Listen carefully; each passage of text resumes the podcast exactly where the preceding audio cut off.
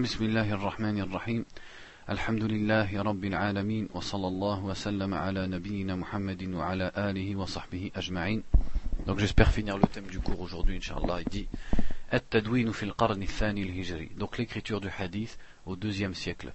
Donc hier on a vu l'écriture du hadith à l'époque du prophète sallallahu alayhi wa sallam, à l'époque des compagnons et à l'époque des grands tabi'in. Donc il dit يشمل هذا القرن عصر جيلين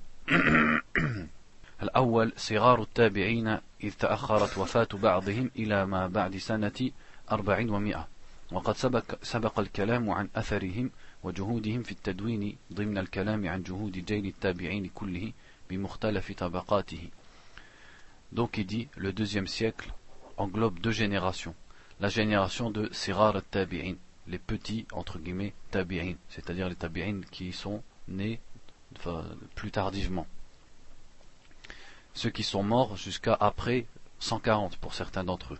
Et on a déjà parlé de leurs efforts dans l'écriture de la Sunna, dans le, dans le chapitre d'avant. أما الجيل الثاني فهم أتباع التابعين الحلقة الثالثة بعد جيل الصحابة والتابعين في سلسلة رواة السنة ونقلة الدين إلى الأمة Donc la deuxième génération, c'est Atba'u Tabi'in, ceux qui ont suivi les Tabi'in, qui sont la troisième génération des rapporteurs de hadith. ولقد كان لهذا الجيل أثره الرائد في التصدي لأصحاب البدع والأهواء ومقاومة الكذب الذي فشى في هذا العصر على أيدي الزنادقة الذين بلغوا ذروة نشاطهم ضد السنة ورواتها في منتصف هذا القرن.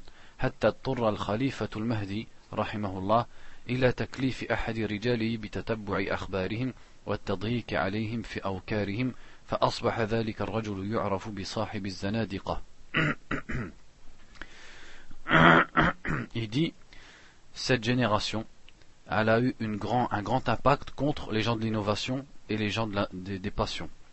Et pour faire face au mensonge qui s'est répandu à cette époque. Et qui venait des Zanadiqa, c'est-à-dire entre guillemets les hypocrites ou les, innovateurs.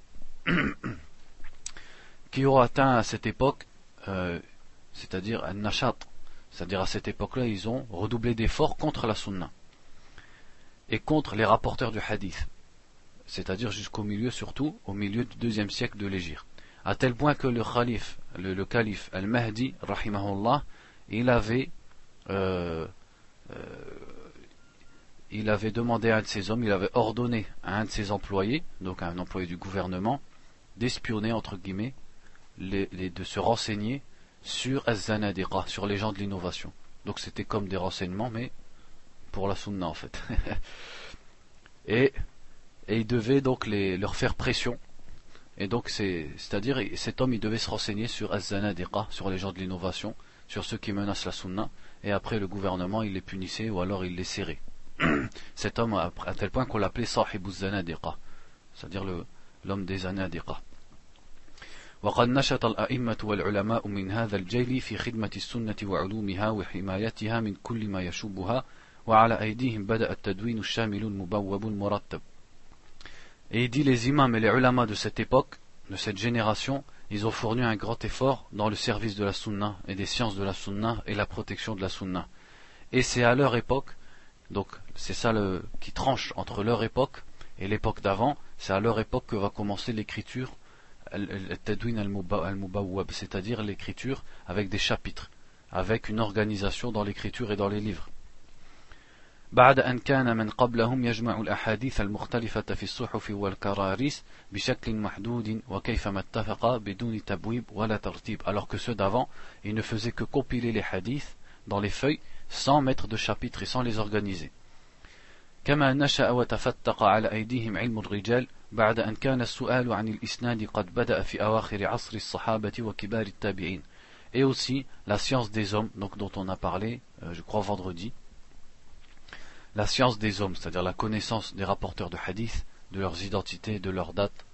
Il dit aussi la science des, hommes, la connaissance des rapporteurs de hadith, elle a aussi évolué encore plus, elle a pris plus d'ampleur à cette époque, à l'époque de Atba' tabi'in alors que elle, elle existait déjà, c'est pas qu'elle n'existait pas, elle existait, et le fait de questionner sur les chaînes de transmission existait déjà à l'époque des derniers compagnons et des grands tabi'in. وكما كان لهذا الجيل الريادة في ابتداء التدوين المرتب على الأبواب والفصول كذلك كانت له الريادة في ابتداء التصنيف علم الرجال ils disent euh, il dit pardon حفظه comme cette génération c'est elle qui a commencé l'écriture organisée et l'écriture avec des chapitres elle a aussi commencé l'écriture dans Ilm al-Rijal donc Ilm al-Rijal la science des connaissances la connaissance des rapporteurs de hadith et de leur vie et on avait expliqué, il faut connaître sa vie, sa mort, etc., qui il est, de qui il a appris, comment il était, où il a voyagé. Cette science, elle existait depuis le début. Essentiellement, puisque si elle n'existe pas, tu ne peux pas connaître les gens de l'Isned et donc le hadith, tu ne peux pas le juger. Mais elle n'avait pas été mise à l'écrit, et elle a été mise à l'écrit à cette génération, donc au deuxième siècle. Il dit, حيث ألف في تاريخ الرجال كل من الليث بن سعد المتوفى سنة خمس وسبعين ومئة وابن المبارك المتوفى سنة إحدى وثمانين ومئة وضمرة بن ربيعة المتوفى سنة اثنتين ومئتين والفضل بن دكين المتوفى سنة ثمانية عشر ومئتين وغيرهم Il dit car dans cette génération, parmi les gens qui ont commencé à écrire dans la science des bonhommes, donc Ilm al-Rijal, il y a Al-Layth ibn Sa'd qui est décédé en 175. Donc on voit que ça c'est sa date de décès, ça veut dire il a vécu dans, à, peu, à peu près dans, dans les années 100. Ça veut dire que l'écriture de la science des hommes, elle a été faite très tôt, relativement euh, à ce qu'on connaît par exemple chez, dans les autres religions, il n'y a rien qui est préservé. Là, ne serait-ce que la vie des rapporteurs du hadith, sans parler du hadith, déjà, 100 ans après le prophète, sallallahu alayhi wa sallam, elle a été mise à l'écrit. Alors que jusqu'à jusqu'à ce moment-là, elle était déjà connue et répétée. Et aussi, donc Al-Layth ibn c'est euh, un imam d'Égypte. L'imam Shafi'i disait de lui, Al-Laythu afqahu min Malik. Al-Layth est plus savant que Malik. Mais ce sont ses compagnons qui l'ont qui l'ont entre guillemets gâché. Parce qu'en fait ils n'ont pas noté son madhab comme les autres l'ont fait avec l'imam Malik. Et c'est pour ça qu'on n'a pas un madhab, le madhab al-Laythi, comme on a le madhab al-Maliki. Ça ne veut pas dire que Laythi il était moins savant que Malik. Et il y avait beaucoup d'autres savants que les quatre imams. Mais les, quatre imams, leur distinction par rapport aux autres, c'est que leurs fatawa, elles ont été mudawana, elles ont été enregistrées, ce qui a créé une, comme une école. Et aussi Ibn al-Mubarak, donc Abdullah ibn al-Mubarak, qui est mort en 181. Abdullah ibn al-Mubarak, dont il disait un des salafs, je ne connais pas de mérite aux compagnons du prophète sur Abdullah ibn al-Mubarak, si ce n'est qu'ils sont les compagnons du prophète. Et Damrat ibn qui est mort en 202, et Al-Fadl ibn qui est mort en 218. Et autres encore. Ça, ce sont des exemples, mais d'autres encore, ils ont écrit dans la science des rapporteurs du hadith. ويعتبر هذا الجيل جيل, جيل التأسيس لعلوم السنة المطهرة ولا غروة ففيه عاش جهابذة رجال السنة أمثال الأئمة مالك والشافعي والثوري والأوزاعي وشعبة وابن المبارك وإبراهيم الفزاري وابن عيينة والقطان وابن مهدي وواكع وغيرهم كثير.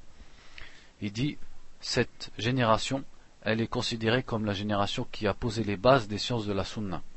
Et c'est dans cette génération qu'ont vécu al-Jahabida, c'est-à-dire les grands imams, les experts de la sunna, comme l'imam Malik ibn Anas, dont on a vu la biographie, al-Shafi'i, c'est-à-dire Muhammad ibn Idris al-Shafi'i, Sufyan al-Thawri, qui était en Irak, al-Awza'i. Al-Awza'i, c'est à peu près la même stature et la même génération que Malik et al-Layth ibn Sa'd. Shu'ba, Shu'ba ibn al-Hajjaj, dont on avait vu qu'un des salafs il disait, qu'un Nasa'i disait, les gens de confiance qu'Allah a mis pour le hadith sont au nombre de trois. C'est-à-dire l'umana, c'est-à-dire les dépôts du hadith dans l'humanité, ils sont trois. Il disait Malik et Shu'ba. Et après le troisième, il le cite aussi ici. Après il y a Ibrahim al-Fazari, Ibn Uyayna. Ibn Uyayna c'est euh, Sufyan Ibn Uyayna. Il vivait à Mecca et il a enseigné notamment à l'imam Shafi'i. Al-Qattan, c'est-à-dire Yahya ibn Sa'id al-Qattan, c'est le troisième qu'il a cité An-Nasa'i, Ibn Mahdi, Abdurrahman ibn Mahdi, c'était un imam de la Mecque, et Waqi' ibn al-Jarrah, et d'autres encore, et aussi Abdullah ibn al-Mubarak. Donc là, il va parler, il dit سبق. Donc l'évolution de l'écriture par rapport au, à la génération précédente. وبين التصنيف الذي هو الترتيب والتبويب والتمييز في المصنفات في هذا القرن Donc, quelle a été l'évolution de l'écriture par rapport au siècle précédent Ça, il va beaucoup le répéter. Il dit le fait de commencer à écrire, à écrire de façon euh, organisée, avec des chapitres, alors, et en, en différenciant bien les hadiths, alors qu'auparavant c'était plus de la compilation, c'est-à-dire il, il met les hadiths dans des feuilles, sans distinguer les hadiths des ablutions, de la aqidah, etc. أن هذه المصنفات المدونة في هذا العصر قد جمعت إلى جانب أحاديث الرسول صلى الله عليه وسلم وأقوال الصحابة وفتاوى التابعين بعد أن كانت تتناقل مشافهة وكانت الصحف فيما مضى تقتصر على الأحاديث النبوية فقط. Il dit aussi, l'évolution c'est que les écritures qui ont été faites à cette époque, elles ont ajouté au hadith du prophète sallallahu alayhi wa sallam les paroles des sahaba et les fatawa des tabi'in. Comme on va le voir dans dans quel livre vous pouvez voir ça de façon claire pour ceux qui ont déjà un petit peu essayé de regarder les livres de Sunna? Dans le Muwatta. Le Muwatta, tu prends le chapitre, tu trouves les hadiths, après tu trouves des fatawa des compagnons comme Ibn Omar par exemple, et après tu trouves des fatawa de Saïd ibn al-Musayyib par exemple. Alors que auparavant, elles étaient plus transmises de façon orale, et ce qui était dans les livres, c'était plus les hadiths du prophète seulement. Mais là, on peut observer par rapport à ce qu'il vient de dire, qu'on avait vu dans le chapitre précédent, qui c'est qui peut me dire, il y a quelque chose qui cloche là, entre guillemets, dans ce qu'il dit.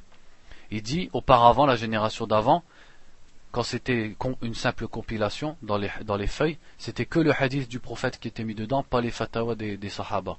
Et alors, cette génération de Adba' Tabi'in, ils ont rajouté dans l'écriture à noter les fatwas des sahaba et des tabi'in. Mais on peut faire une observation à ce qu'il vient de dire. Non, non, non, ils les ont pas récupérés parce que c'était transmis avec les chaînes de transmission. Elles étaient mémorisées. Non, c'est parce qu'on avait lu nous-mêmes dans le même livre. Qu'est-ce qu'il a dit Salih ibn Kaysan quand il s'est réuni avec Az-Zuhri Il lui a dit on écrit les hadiths du prophète sallallahu alayhi wa sallam. Ils les ont écrits. Après il a dit on écrit les paroles des sahaba. C'est Zuhri lui a dit ça. Et Salih ibn Kaysan il lui a dit non, c'est pas la sunna. Et euh, Az-Zuhri lui a répondu si c'est la sunna, moi je les écris. Et il les a écrits. Donc ça prouve bien qu'elles ont quand même été compilées auparavant. Ce qu'il dit ici, c'est pas de façon absolue. Elles ont quand même été mises à l'écrit. Et même Salih ibn Kaysan, à la fin de l'histoire, il dit, il dit, il a réussi, parce qu'il a écrit les fatwas des compagnons, et moi je me suis perdu. Je me suis perdu, c'est-à-dire, j'ai manqué quelque chose, quoi. Après il dit قال الحافظ ابن رجب وانقسم الذين صنفوا الكتب أقساما منهم من صنف كلام النبي صلى الله عليه وسلم أو كلامه وكلام أصحابه على الأبواب, على الأبواب كما فعل مالك وابن المبارك وحماد بن سلمة وابن أبي ليلى ووكيع وعبد الرزاق ومن سلك سبيلهم في ذلك. Rajab il dit ceux qui ont écrit les livres se sont divisés entre ceux qui écrivaient seulement la parole du prophète et d'autres qui y rajoutaient les paroles des compagnons et par chapitre comme l'ont fait Malik ibn Anas et Abdullah ibn al-Mubarak et Hamad ibn Salama et Ibn Abi Layla et Waqi' et Abd al-Razzaq et les autres. Donc Abd al-Razzaq, son livre, il est toujours présent. Parmi ceux qu'il a cités ici, c'est Abd al-Razzaq as-San'ani, le frère Sidati. Il nous en a parlé hier quand il a dit c'était l'imam du Yémen. Et c'était le shir de l'imam al-Bukhari. Donc Abd al-Razzaq ibn Hammam as-San'ani, c'était un imam du Yémen. Et il a écrit un livre qui s'appelle Al-Musannaf. Donc c'est un genre de livre de cette génération et c'est un grand livre, il y a à peu près 22 000 hadiths dedans. Mais quand on dit hadith, il y a des paroles aussi des sahaba et des tabi'in dedans. طريقة التدوين في مصنفات هذا القرن هي جمع الأحاديث المتناسبة في باب واحد ثم يجمع جملة من الأبواب أو الكتب في مصنف واحد بينما كان التدوين في القرن الماضي مجرد جمع الأحاديث في الصحف بدون ترتيب أو تمييز Donc il dit la façon d'écrire de cette génération, c'était de regrouper les hadiths qui, vont les uns avec les autres dans un seul chapitre. Et après de faire un livre qui a plusieurs chapitres. Ou alors de faire un livre sur un sujet aussi. Par exemple, Az-Zuhd, l'ascétisme. Ou un autre sujet. Ou le djihad. Alors que ceux d'avant, ils écrivaient sans organisation et sans chapitre Là, il cite, parce que je ne veux pas trop vous répéter, parce que ça, il le répète beaucoup. Donc, il cite une parole de Al-Khatib al-Baghdadi, dont on parlait hier, et une parole de Ibn Rajab aussi, qui, qui, qui mentionne ces choses-là. Après, il dit aussi, ça c'est intéressant, إن مادة المصنفات في هذا القرن قد جمعت من الصحف والكراريس التي دونت في عصر الصحابة والتابعين ومما نقل مشافهة من أقوال الصحابة وفتاوى التابعين il dit les livres de cette époque ont puisé dans ces feuilles qui étaient à l'époque des Sahaba et des Tabi'in, donc qui n'étaient pas organisées, elles ont été une source pour créer et pour faire ces livres. Donc finalement, ces livres, il faut bien comprendre qu'ils ramènent rien de nouveau. Parce que quelqu'un pourrait me dire, bah, alors tout ce qu'il y a dans Sunan Abi Daoud, le il était où avant? Eh Il était présent. Dans les feuilles des, des compagnons, des tabi'in, etc. Et aussi dans les poitrines des hommes. Et comme après ça a été mis à écrit, de façon organisée, de façon euh, plus détaillée, les, les, feuilles d'avant elles servent à rien. C'est-à-dire les musulmans ils n'ont pas porté grande attention à euh, garder des feuilles juste pour les garder, comme euh, avec un esprit de faire un musée. Si les feuilles, il y a des hadiths dedans, mais maintenant on les a dans un autre livre, alors les premières feuilles, elles, servent, elles servent plus. Même si c'est vrai qu'il y en a encore, comme on avait vu, que certains manuscrits, ils existent encore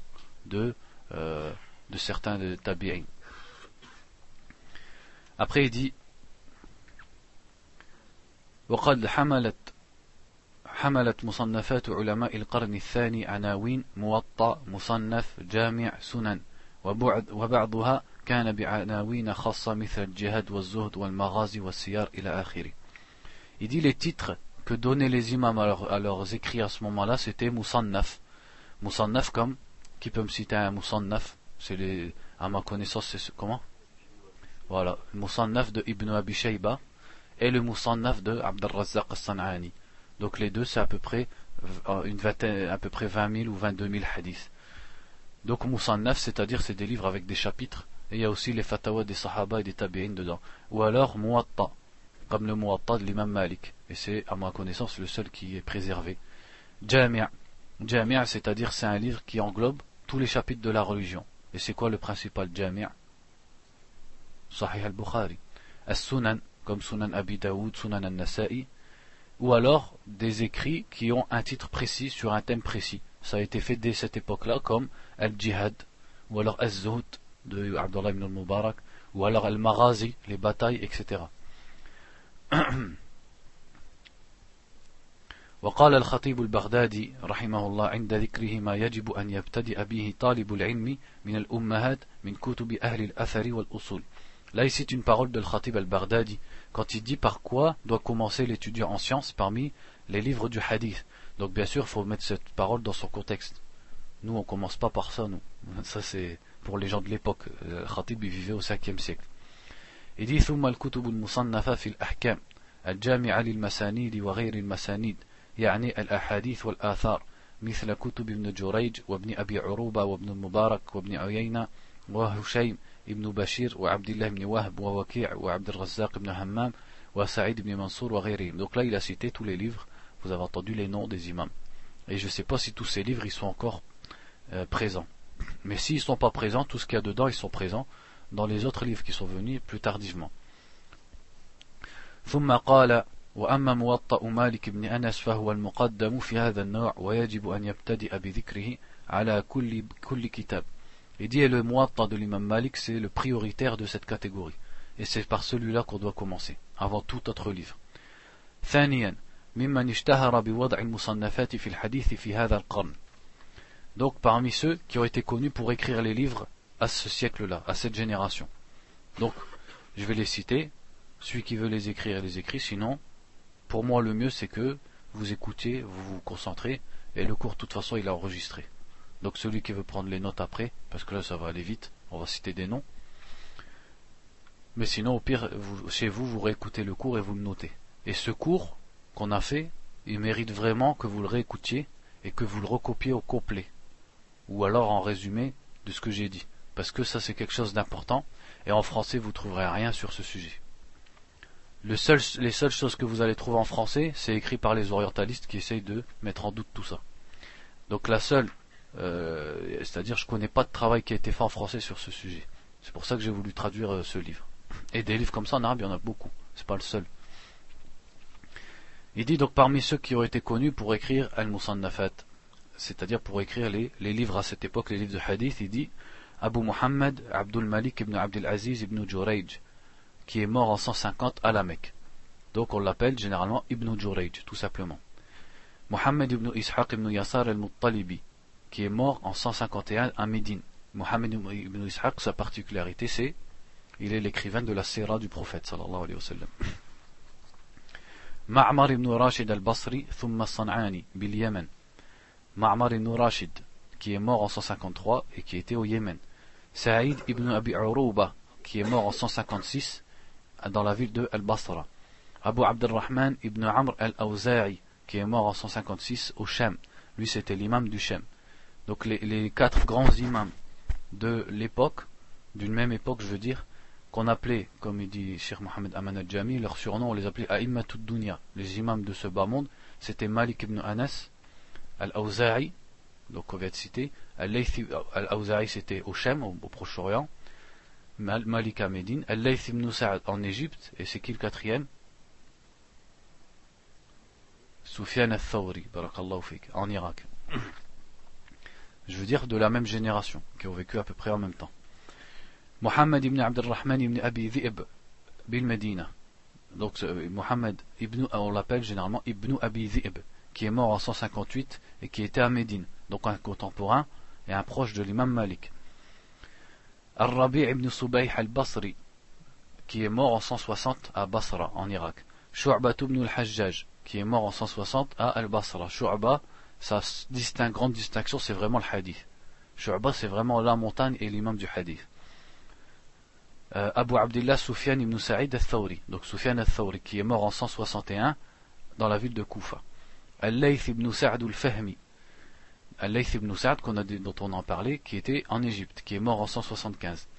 Abu Salama, Hamad ibn Salama ibn Dinar, qui est mort, donc on dit Hamad ibn Salama, qui est mort en 176 dans la ville de Basra. Al-Imam Malik ibn Anas, donc lui on connaît, qui est mort en 179 dans la ville de Médine. Abdullah ibn al-Mubarak, qui est mort en 181 à Khurasan. Jarir ibn, ibn Abdul Hamid al-Dabbi, Birray, qui est mort en 188 et qui était de la ville de Ar-Ray. Abdullah ibn Wahb al-Misri, qui est mort en 197 en Égypte. Sufyan ibn Uyayna, qui est mort en 198 à la Mecque et qui était un des chouyours de l'imam al-Shafi'i. Euh, ibn Jarrah al-Ru'asi à Kufa, qui est mort en 197. Abu Abdullah Muhammad ibn Idris al-Shafi'i, donc l'imam al-Shafi'i, qui est mort en 204 en Égypte. Et Abd al-Razzaq ibn Hammam al-San'ani, qui est mort en 211 à Sana'a au Yémen. Donc ça c'est parmi ceux, donc ça fait quand même 19 imams qui ont écrit les livres à cette époque. Et vous voyez, tous ils sont morts le premier qu'il a cité, il est mort en 150. Le dernier qu'il a cité, il est mort en 211. Donc c'est quand même tôt par rapport au prophète. C'est même pas 100 ans après lui, parce que là c'est la mort. Ça veut dire s'il est mort en 150, il, peut-être il est né en 70-80. Donc c'est relativement tôt par rapport au, au prophète sallallahu alayhi wa sallam.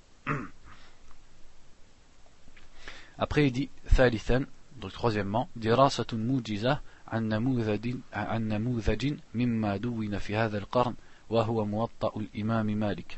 Maintenant, on va rentrer dans une étude globale, bon en fait c'est un aperçu, d'un exemple de ce qui a été écrit à cette époque et qui est le Muwatta de l'imam Malik rahimahullah.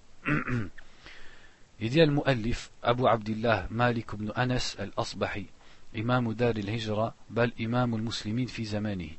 Donc Abu Abdullah Malik ibn Anas de al-Asbahi, donc on a vu qu'il était originaire du Yémen pas lui-même et pas né au Yémen, mais sa tribu c'est une tribu du Yémen, qu'on appelait Imam ou Dar hijra l'imam de la demeure de l'Égypte, et il dit c'est même plutôt l'imam de tous les musulmans de cette époque. قال الذهبي الإمام الحافظ فقيه الأمة شيخ الإسلام. Donc ça c'est les qualificatifs qu'il lui a donné al-Dhahabi dans, dans Tafkiratul Huffaz. لماذا سمي كتابه بالموطأ Pourquoi son livre s'appelle le Muwatta سمي بذلك لأمرين pour deux raisons لأنه وطأ به الحديث أي يسره للناس parce qu'il a watta c'est-à-dire il a facilité le hadith pour les gens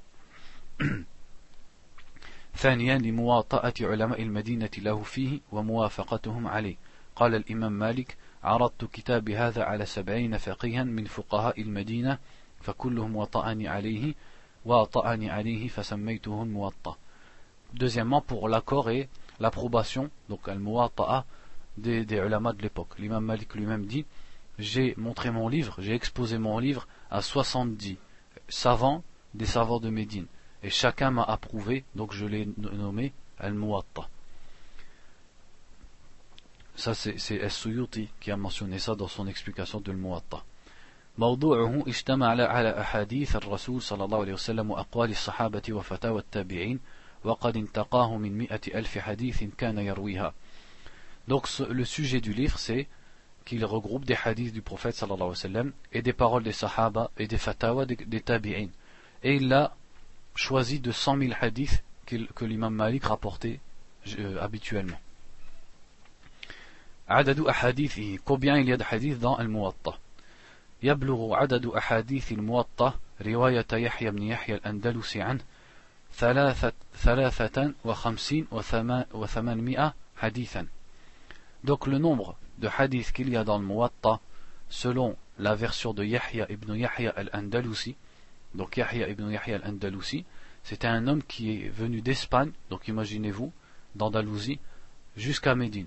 Et il a entendu le Muwatta de l'imam Malik, et quand il est reparti au Maghreb, quand je dis le Maghreb, c'est-à-dire l'Occident arabe, hein, pas seulement le, Maghreb, ça, ça, compte aussi l'Espagne, il a transmis le Muwatta à aux gens de là-bas. C'est pour ça notamment que le madhab de l'imam Malik s'est répandu au Maghreb. Et comme il disait le frère hier, que le Muwatta il a beaucoup de versions. C'est-à-dire ça c'est la version de Yahya ibn Yahya. Il y a la version de Mohamed al-Shaybani. Euh, il y a beaucoup de versions, c'est-à-dire beaucoup d'élèves qui l'ont entendu de l'imam Malik et qui après ils sont partis le répandre dans d'autres, dans des contrées. Et chaque version elle peut avoir des différences les unes avec les autres parce que l'imam il le, il le changeait tout le temps. Donc il dit dedans il y a 853 hadiths.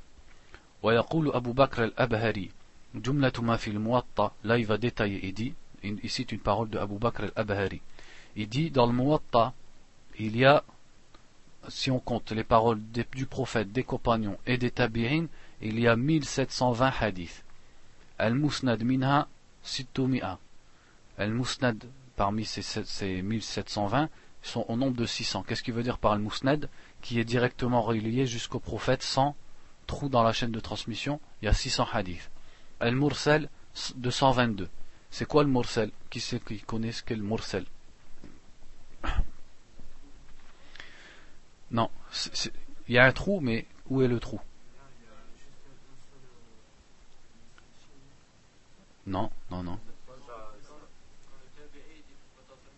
Voilà, c'est ça un hadith mursal c'est quand un tabi'i, donc on va dire par exemple le Zuhri, ou alors Saïd ibn al-Musayyib, ou quiconque parmi les tabi'in, il dit le prophète a dit. Donc il, est où le problème dans ça? Voilà. Non, mais il est où le problème? Voilà. Mais, entre le tabi'i et le prophète, c'est qui? C'est un compagnon. Or, dans la science du hadith, tous les compagnons, ils sont, leur hadith, il est accepté. Donc il est où le problème au final? On s'en fiche qu'ils nous citent pas le compagnon, puisque tous les compagnons, on prend leur hadith. Donc il est où le problème? Avec le mursal Pourquoi aussi?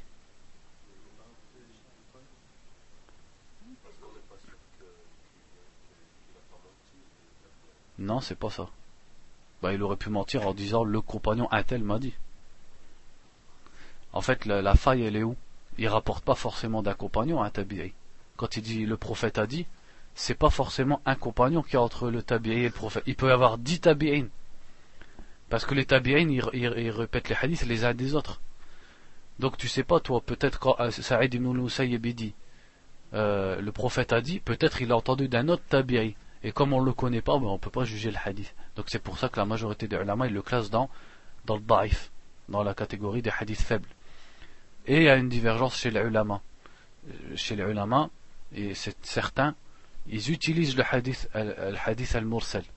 Et ça, Ibn Abd al-Bar, dont on a parlé hier, le grand imam d'Andalousie, qui était donc du Madhab Maliki, et qui était un imam de Al-Sunnah wa Jama'a, dans l'introduction de l'explication de al qui est ici, Tamhid, il défend ça. Il défend le fait que al-mursal, c'est une preuve. C'est-à-dire quand un tabi'i dit, le prophète a dit, pour lui c'est un hadith authentique, s'il remplit les autres conditions il ramène des preuves à ça. Alors que les autres, notamment l'imam Shafi'i et la majorité des gens du hadith, ils disent non, comme il y a un trou dans la chaîne, et nous on ne sait pas de qui est entre lui et le prophète, on ne prend pas le hadith. Et c'est ça l'opinion la plus sûre, mais en vérité, ça n'a pas un grand impact. Pourquoi ça n'a pas un grand impact? Parce que par exemple, si on prend le Muwatta, dans lequel il y a 222 hadiths mursal, ces 222 hadiths mursal, tu les trouves dans les autres livres Mausoul, ça veut dire complet jusqu'au prophète avec, on, voit qui était dans le trou. Donc au final, ça, n'y a pas une grande euh, ça n'a pas un grand effet sur le fiqh lui-même. Wal mawquf, donc il dit, et le mawquf 613. Ça veut dire quoi le mawquf? Voilà, le mawquf, c'est ce qui vient du compagnon. Al marfou' c'est ce qui vient du prophète sallallahu alayhi wa comme parole ou comme acte ou comme approbation. Et le mawquf, c'est ce qui vient du sahabi. Par exemple, ils disent Rouya an ibn Abbas marfou'an. Ça a été rapporté d'Ibn Abbas marfou'an qu'il a dit. Là, ça veut dire qu'il a dit du prophète. Et s'ils disent Rouya marqoufan, mawqoufan, ça veut dire que c'est sa parole à lui, à Ibn Abbas, ou son acte. Donc il y a 613 mawqouf. Ça veut dire 613 paroles ou actes des compagnons qui sont rapportés dans le Muwatta. ومن قول التابعين خمسة وثمانين ومئتين et 285 fatawa des tabi'in. وقد يختلف عددها لتباين الروايات الموطأ عند عن الإمام مالك ولأن ولأنه كان دائم التهذيب والتنقيح لموطئه إذ مكث في تصنيفه وتهذيبه أربعين عاما Il dit, comme on a expliqué, entre les différentes versions du Muwatta, le nombre des hadiths il peut diverger, parce que l'imam Malik, toujours, il le corrigeait, il le, il le refaisait, il enlevait des hadiths, il en mettait d'autres pendant 40 ans. Martabatu ahadithihi, le, le, le, le, classement entre guillemets de ces hadiths, c'est-à-dire la place du Muwatta par rapport au, au niveau de l'authenticité. Et dit قال الإمام الشافعي أصح كتاب بعد كتاب الله موطأ الإمام مالك L'imam al-Shafi'i a dit le livre le plus authentique après le livre d'Allah c'est le Muwatta de l'imam Malik ولا تعارض بين هذا القول وبين ما اتفق عليه العلماء من أن أصح كتاب بعد كتاب الله صحيح البخاري ومسلم وذلك لأمور il dit il n'y a pas de contradiction entre cette parole de l'imam Shafi'i et ce qui est connu et ce qui fait euh, l'unanimité chez les ulama quand ils disent que le, le, livre le plus authentique après le livre d'Allah c'est Sahih al-Bukhari puis Sahih Muslim. Il n'y a pas de contradiction. Pourquoi il n'y a pas C'est la réponse, elle est simple, vous la connaissez. Pourquoi il n'y a pas de contradiction? Bah ouais, parce que Shafi'i, il n'a pas connu Sahih al-Bukhari ni Sahih Muslim. Donc il dit وذلك لأمور أن كلام الشافعي كان قبل وجود الصحيحين حيث توفي رحمه الله سنة أربع ومئتين وعمر, وعمر الإمام البخاري آنذاك وعمر الإمام البخاري آنذاك لا يتجاوز عشر سنوات وكان مولد الإمام مسلم سنة أربع ومئتين Il dit l'imam Shafi'i, il est mort en 204. Et quand il est mort, l'imam al-Bukhari, il avait que 10 ans. Et l'imam Muslim, l'imam Muslim, il est né cette année-là. Il est né en 204, en 204 quand l'imam Shafi'i il est mort. Donc bien sûr, il ne pouvait pas juger al-Sahihayn. Donc il a jugé par rapport à ce qu'il connaissait, al-Muwatta. ثانيا أن جل ما فيه مخرج فيهما وما بقي منه في السنن الأربعة Il dit parce que aussi la raison c'est que Al-Muwatta, pourquoi il n'y a pas de contradiction quand on dit euh, quand l'imam Shafi'i dit Al-Muwatta c'est le plus authentique et quand on dit le Bukhari c'est le plus authentique c'est parce que la majorité des hadiths qui sont dans le Muwatta ils sont dans Sahih al-Bukhari et dans Sahih Muslim et le reste qui ne sont pas dans les deux là ils sont dans les sunan dans les quatre sunan وقد ذهب إلى هذا القول بأن كل ما في الموطأ صحيح جمع من الأئمة في المشرق والمغرب وقد أشار إلى ذلك الحافظ ابن الصلاح وابن حجر في آخر باب الصحيح من أنواع علوم الحديث لكن الراجح لدى الجمهور أن مرتبة الموطأ تأتي بعد الصحيحين والله تعالى أعلم Il dit certains parmi les ulama et des imams ont dit que le muwatta c'était, il était complet, c'est-à-dire il était authentique au complet. Parmi les ulama de l'Est et de l'Ouest, et c'est ce qu'a mentionné Al-Hafid ibn Salah de Ulum al-Hadith. Al-Hafid ibn Salah, c'est un savant du 7e siècle, et il a écrit un livre qui s'appelle Ulum al-Hadith. En fait, qu'il a dicté à ses élèves, et c'est le livre de base pour les sciences du hadith, et le mustalah. Et ce livre, ça a été une base, il y en a, ils l'ont mis en poème, il y en a, ils l'ont résumé, il y en a, ils l'ont amélioré. C'est-à-dire, il y a beaucoup de livres qui ont été, qui ont découlé de ce livre-là. Il s'appelle Ulum al-Hadith, mais généralement on l'appelle Muqaddima, l'introduction d'Ibn Salah. Donc lui, il a mentionné ça aussi, Ibn Hajar, mais la majorité des ulama, ils disent, le Muwatta, il est en dessous des deux sahih. وعده بعض العلماء سادس الكتب الستة ومنهم رزين بن معاوية السرقسطسي المتوفى سنة خمس وثلاثين وخمسمائة في كتابه الجمع بين الكتب الستة والمجد بن ابن الأثير المتوفى سنة ست وستمائة في كتابه جامع الأصول Certains ulama ils l'ont mis parmi les six livres, al-Muwatta. Donc au lieu de mettre Ibn Majah à la fin, ils mettent le muwatta. Ils comptent pas, comme il, a cité deux savants ici qui l'ont fait, notamment Ibn, Ibn al-Athir dans Jami' al-Usul. Jami' al-Usul, c'est en fait un livre où Ibn al-Athir, il a essayé, qui est mort en 606, il a essayé de regrouper tous les hadiths qui sont dans les six livres. Donc, sauf Ibn Majah, mais le muwatta. Sans répétition. C'est-à-dire, c'est comme si tu prends ce livre, bah, tu as tous les hadiths qui sont dans les six livres. Min aham. الاستذكار في شرح مذاهب علماء الأمصار والتمهيد لما في الموطأ من المعاني والأسانيد كلاهما لابن عبد البر المتوفى سنة ثلاث وستين وأربعمائة وقد طبع في المغرب في أربعين وعشرين في أربع وعشرين مجلدا أو في أربعة وعشرين مجلدا. المنتقى لأبي الوليد الباجي المتوفى سنة أربعين وسبعين وأربعمائة وهو مطبوع. Donc les principaux, les principales explications de Muwatta sont Al-Istithkar fi madhahib ulama il-amsar. Al-Istithkar, entre guillemets, le rappel sur les, avis des ulama des différentes contrées. Il est euh, la dernière planche de, l'étagère, tout au fond. c'est la dernière planche. C'est ça. Le grand livre noir comme ça, c'est ça. C'est l'explication de Muwatta. En fait, c'est une explication, mais c'est surtout une compilation des différents, des différents avis juridiques de, de, de, on va pas dire de tous les ulama, mais au moins des ulama qui connaissaient l'imam Ibn Abd al-Bar. Parce que c'est Ibn Abd al-Bar qui l'a écrit. Pardon? Bah, Par exemple, euh, telle question. Euh, par exemple, est-ce que, je sais pas, est-ce que euh, la prière sur le prophète sallallahu alayhi wa sallam est obligatoire dans la prière? Et il te rapporte les, les, les avis des différents imams. Et il a fait un deuxième char, Ibn Abd al-Barr lui-même, qui s'appelle At-Tamhid. Il est là aussi, il est un peu plus court. Ça s'appelle At-Tamhid sur euh, ce qu'il y a dans le Muwatta comme signification et comme chaîne de transmission. Donc là, c'est le même imam qui a écrit les deux livres, ces deux grands livres. Mais les deux, ils ont une petite distinction. L'un, c'est plus un livre de fiqh et de compilation des paroles des, des sur le fiqh, et l'autre, c'est vraiment plus une explication des, paroles des, des, hadiths du Muwatta, et aussi euh, il rajoute, par exemple, le travail que je vous avais dit, de chercher à relier le hadith alors qu'il y avait un trou dedans, et bien Abdelbar il l'a fait. Ça veut dire il te met le hadith du Muwatta et après il te le ramène avec sa propre chaîne de transmission, qui sont très très longues parce qu'il a vécu 500 ans après le prophète, et il te le ramène avec plein de chaînes de transmission différentes, le même hadith. Donc ce qui montre que le hadith il est relié, etc. etc. Et aussi dedans, c'est aussi, Tamid aussi, il cite les madhahib, c'est-à-dire les opinions des ulama sur, les, sur toutes les questions de fiqh.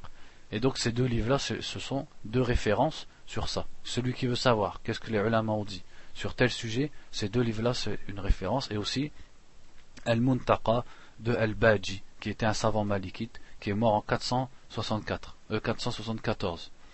Euh, Et il est édité. Il y a aussi As-Suyuti, il a fait une explication, mais brève. Ça s'appelle euh, al-Hawalik. Ouais, c'est ça, Tanwir al-Hawalik de As-Suyuti.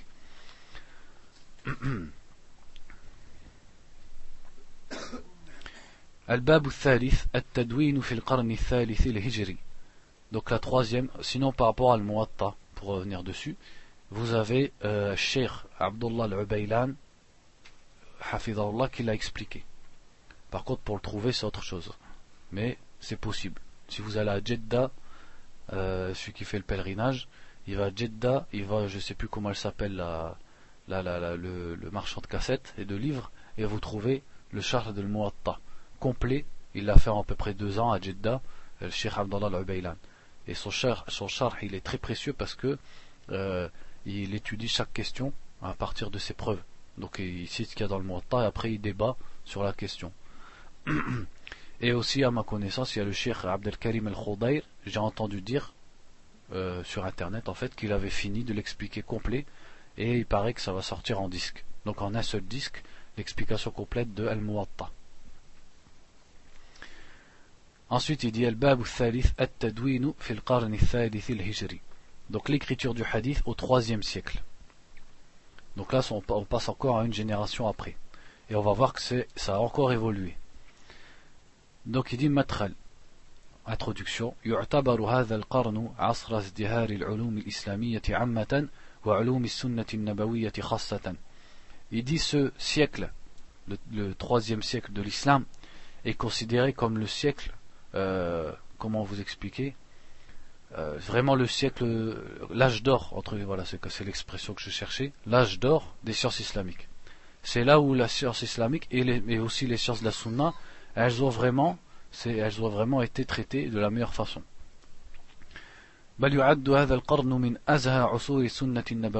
Et il dit même ce siècle c'est le meilleur siècle de la, de la sunna du prophète. Par rapport à l'écriture bien sûr.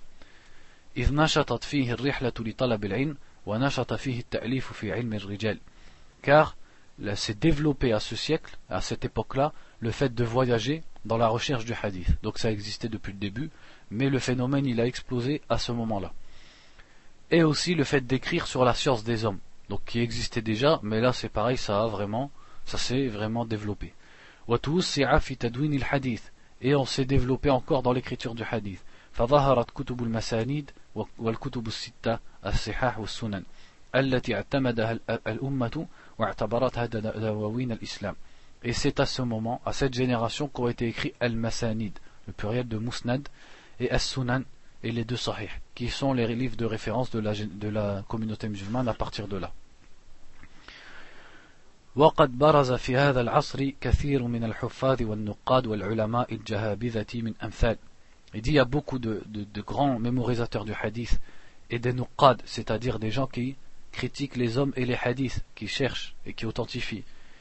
Et les grands ulama comme Ahmed ibn Hanbal, Ishaq ibn Rahuya, les gens du hadith ils disent Rahuya, et les autres disent Rahaway.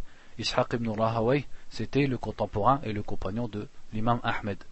L'imam Ahmed, il a dit Ishaq imam, imamun min a'immatil muslimin. Ishaq est un imam parmi les imams des musulmans. Et Ishaq ibn Rahaway, il fait partie des imams dont les, les, les, les paroles dans le fiqh, elles sont, elles sont prises en compte. Pourtant, il n'y a pas un madhab ishaqi. Il y a un madhab hanbali, mais il n'y a pas un madhab de l'imam ishaq mais ça ne veut pas dire que ces, paroles elles valent moins. Et quand tu lis par exemple Bidayat, euh, tu lis Temhid, justement dont on parlait, eh ben, beaucoup y ramènent la parole de Ishaq, parce que sa parole elle compte dans le fiqh. Donc il ne faut pas vous imaginer que dans le fiqh, quand tu lis un livre de fiqh où il te dit les paroles des différents imams, il te dit juste les quatre imams dont on a parlé hier. Mais au contraire, il te dit aussi l'Awza'i, qu'est-ce qu'il a dit? Al-Layth ibn Sa'd, Sufyan al-Thawri, des fois il peut y avoir aussi euh, ibn Uyayna, il peut aussi y avoir Abu Ubaid, Al-Qasim ibn Sallam, qui était un contemporain de Ishaq ibn Rahaway, et aussi même Al-Tabari et Abu Thawr et d'autres encore. Donc il dit Ishaq ibn Rahaway et Ali ibn al-Madini. Ali ibn al-Madini, c'était un muhaddith. L'imam al-Bukhari disait Je ne me suis jamais senti petit si devant quelqu'un sauf devant Ali ibn al-Madini. Wa Yahya ibn Ma'in. Yahya ibn Ma'in, c'est un grand imam du hadith. Muhammad ibn Muslim ibn Wara.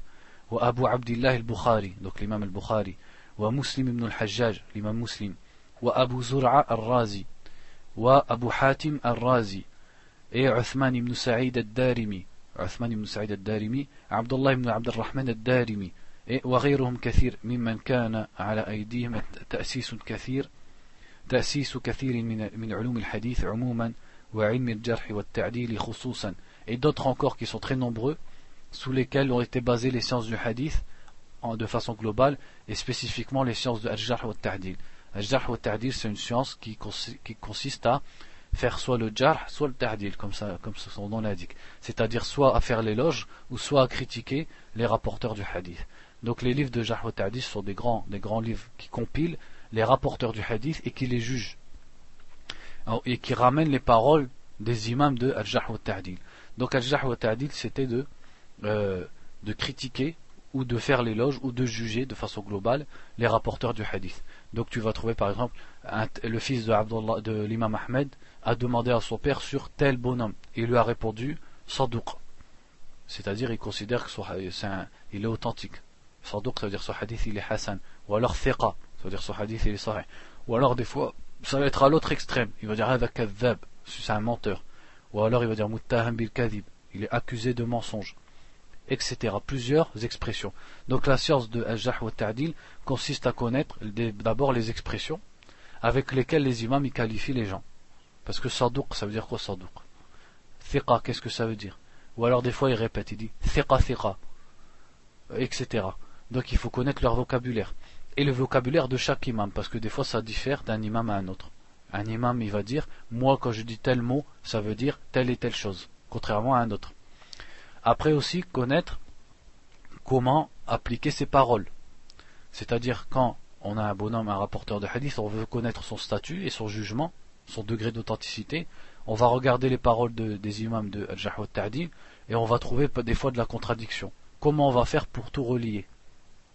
Et donc à partir de là, il faut connaître chaque imam, quelle était sa tendance. Est-ce qu'il était dur ou est-ce qu'au contraire il était laxiste ou est-ce qu'il était entre les deux?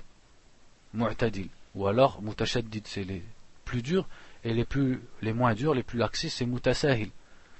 Donc quand par exemple un imam qui est Mutasahil, il vante un bonhomme, eh ben, son éloge a la moins de valeur que le dit.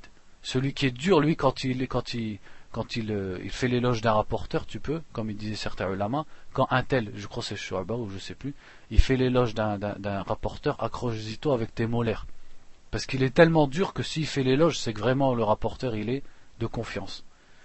Et au contraire, quelqu'un qui, l'imam qui est dit, quand il va critiquer une personne sans preuve, son jarh il va pas être pris en compte. Parce qu'on sait qu'il est dit. Peut-être il l'a critiqué pour un détail qui ne joue pas en vérité sur son hadith. Et pareil pour le laxiste, etc. etc. Donc c'est toute une science, aussi regroupée, parfois tu parles la parole d'un même imam qui change. Donc l'imam Ahmed, il a dit trois, choses différentes sur un même rapporteur. Une fois il dit qu'il est de confiance, une fois non, une fois, etc. Donc il faut connaître comment tu fais à ce moment-là pour savoir quelle est la parole de l'imam Ahmed. Et donc il y a plusieurs façons de faire, notamment la chronologie, laquelle de lequel de ces avis a été dit en dernier, etc. etc. Donc c'est toute une matière. La science en elle-même de Jahwa Ta'dil, elle n'est pas longue, c'est pas des volumes. C'est-à-dire c'est des règles à étudier comme ça, mais après c'est l'application qui est grande. C'est-à-dire quand vous lisez les livres de Jahwa Ta'dil, là c'est grand, c'est des grands livres, et, ça classe les bonhommes, et vous lisez les jugements de chaque bonhomme et parfois les preuves de ces jugements. C'est-à-dire, par exemple, ils vont vous ramener les chaînes de transmission euh, dans lesquelles il y a ce bonhomme pour vous montrer ses erreurs. Là, ça montre qu'il s'est trompé, là, ça montre qu'il a oublié, ou alors là, ça montre qu'il a menti, etc., etc. Donc cette science, elle s'est beaucoup développée à ce moment-là, mais même si elle existait déjà, bien sûr.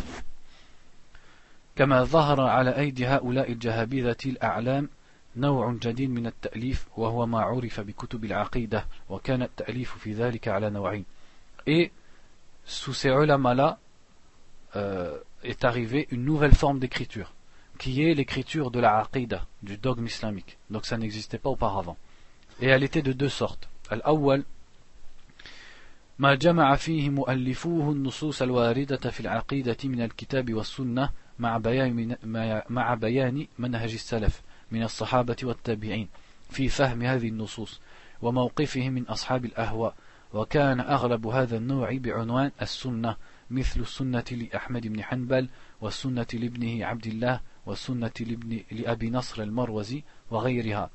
Il dit, la première sorte de livre de Aqidah qui était écrite à l'époque, c'est les livres qui sont faits pour montrer la Aqidah, c'est-à-dire, il cite les textes du Coran, de la Sunna Et après, il cite les paroles des salafs parmi les sahaba et les tabi'in qui te montrent la compréhension de ces textes. Donc la plupart du temps, ça va être dans les questions dans lesquelles il y a divergence entre Ahl Sunnah et les autres, comme euh, les, noms et les attributs d'Allah, le fait de voir Allah dans l'au-delà, euh, la balance, euh, le bassin du prophète, toutes ces choses auxquelles les gens d'innovation ne veulent pas croire. Donc les imams ils citent les versets, les hadiths et les paroles des salafs, notamment sur le fait qu'Allah il est au-dessus des sept cieux, etc. Et ces livres-là, la plupart du temps, ils étaient appelés As-Sunnah, comme euh, le livre As-Sunnah de l'imam Ahmed, ou le livre As-Sunnah de son fils Abdullah, ou le livre As-Sunnah de Abi Nasr al-Marwazi, et d'autres encore. والنوع الثاني ما سلك فيه مؤلفوه مسلك الرد على المبتدعة أصحاب الأهواء وذلك لهتك أستارهم وفضح أسرارهم وتحذير المسلمين منهم وبيان خطرهم على الأمة La deuxième sorte de livre de Aqidah qui était écrit, c'était les livres qui étaient écrits pour répliquer aux gens de l'innovation et pour montrer donc leurs défauts et les dévoiler et mettre en garde les musulmans contre eux. On va s'arrêter là, Inch'Allah. On fait une pause 10 minutes et on reprend.